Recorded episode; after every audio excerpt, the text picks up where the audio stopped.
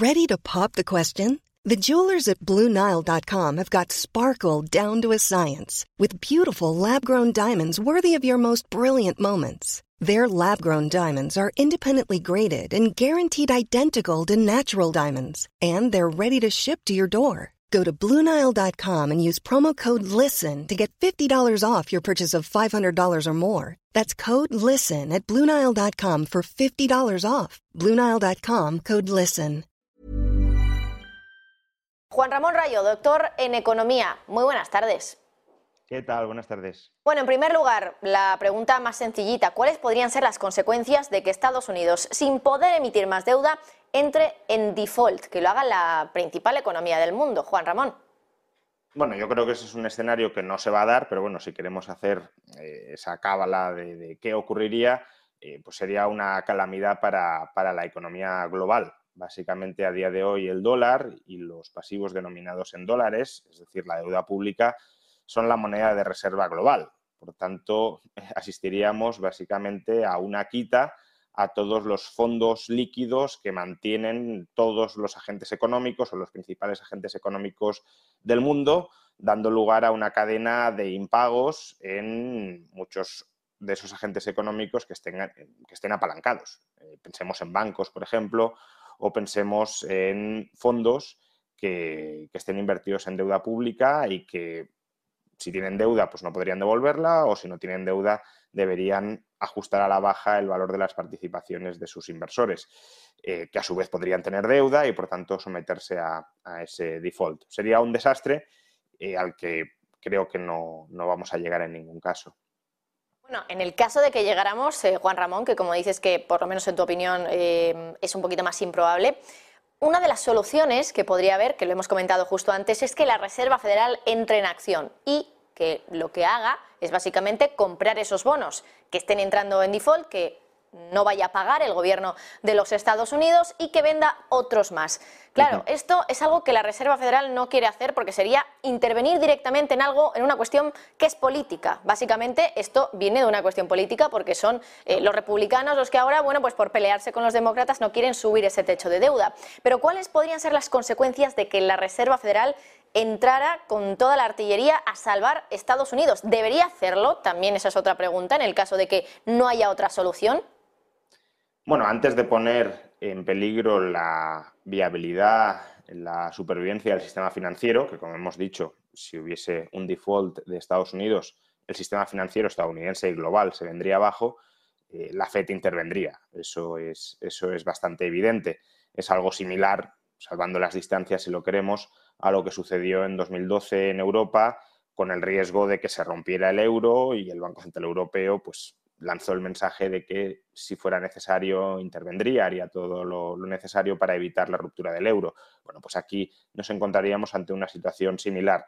La cuestión es que existen otras alternativas, llamémosles si queremos tretas legales, agujeros legales que permiten al gobierno seguir emitiendo deuda y que en principio no socavan de un modo tan palmario la independencia de la Reserva Federal, con lo cual probablemente ni siquiera sería necesario llegar a esa alternativa que, como dices, eh, pues cuestionaría esa, independencia de, la Fed, la colocaría ante una situación de subordinación o de dominación fiscal. La Fed tendría que modificar su política monetaria, que ya sabemos que ahora mismo tiene un tono restrictivo y de, reducción del tamaño de su balance, tendría que modificarla presionada por, por la necesidad del, del tesoro. ¿no? ¿Qué otras alternativas existen? Eh, bueno, pues eh, una que también involucra a la FED y que se ha vuelto popular durante los últimos años, defendida por los economistas de la MMT, pero que sí parece tener un cierto resquicio legal, es que el, Tesoro emita una moneda de platino de un billón de dólares y la deposite en la Reserva Federal, en la cuenta que tiene el gobierno en la Reserva Federal. En ese caso, al parecer, la Reserva Federal estaría obligada a reconocerle un balance, un depósito en la cuenta general del Tesoro de un billón de dólares, de la cual podría echar mano la Reserva Federal. Otra opción sería que el gobierno creara entidades especiales para emitir deuda, pero separadas del propio Tesoro. El límite de deuda solo afecta a la deuda neta que emite el Tesoro y a la deuda intergubernamental, pero no afecta, o intra, ¿no? Para las entidades gubernamentales de Estados Unidos, pero no afecta a entidades externas, aunque sean públicas. Eh, con lo cual, por ese vehículo se podría seguir emitiendo deuda. Y por último, una tercera posibilidad, bueno, hay más, ¿no? Incluso que el gobierno se arrogue poderes extraordinarios, apelando a la, a la enmienda 14 de la Constitución, pero una tercera posibilidad sería emitir lo que se ha llamado bonos de supercupón. El límite de deuda se refiere al valor facial de los bonos, al valor nominal. Entonces, ¿qué sucede si el gobierno, por ejemplo, emite una deuda de 100 con un valor facial de 100 y promete devolver al cabo de un año un interés de 109, es decir, 100 de principal más 109 de interés? Pues lo que sucedería es que los inversores, por ese título de 100, estarían dispuestos a pagar hasta algo más de 200, con lo cual el Tesoro recaudaría 200 emitiendo solo un valor facial de 100, lo cual le permitiría pues recomprar parte de su deuda y reducir el importe del valor facial. Como digo, ahí yo creo que antes de llegar al default hay bastantes triquiñuelas legales que se pueden utilizar. Otra cosa es eh, el límite de deuda tiene una finalidad política, que es que el gobierno negocie y que eh, se someta al Congreso. Y claro, estamos hablando de mecanismos para burlar ese control mm, del legislativo sobre el, sobre el Tesoro.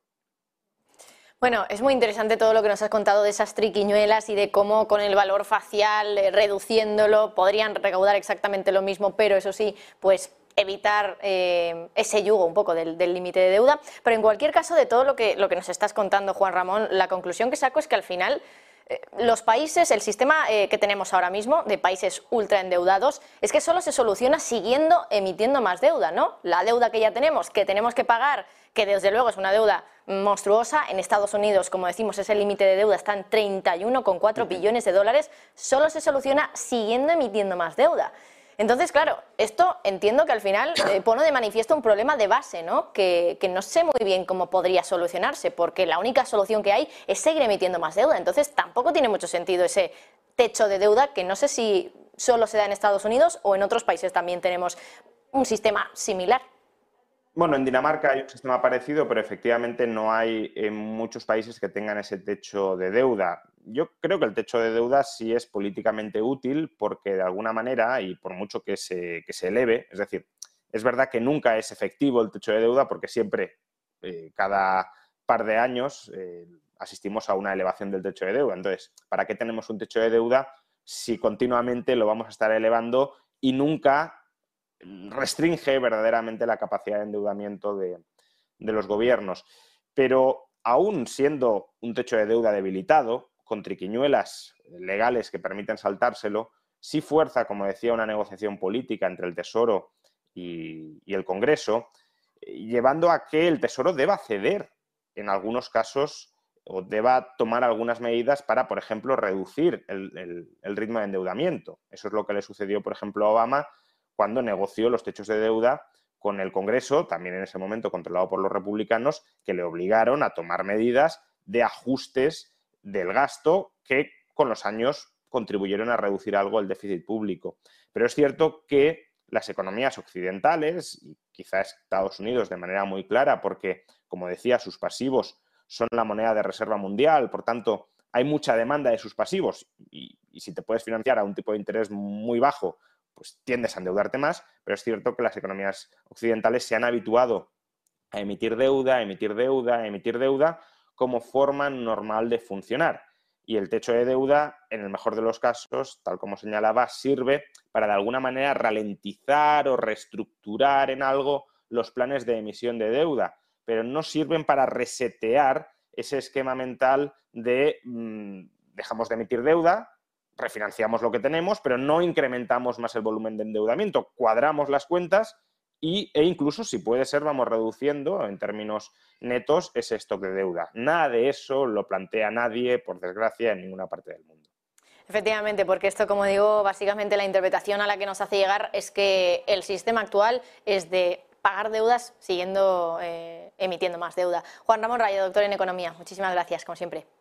Muchas gracias, hasta otra. Ever catch yourself eating the same flavorless dinner three days in a row? Dreaming of something better? Well, HelloFresh is your guilt-free dream come true, baby. It's me, Kiki Palmer. Let's wake up those taste buds with hot, juicy pecan crusted chicken or garlic butter shrimp scampi. Mm. Hello Fresh. Stop dreaming of all the delicious possibilities and dig in at HelloFresh.com. Let's get this dinner party started.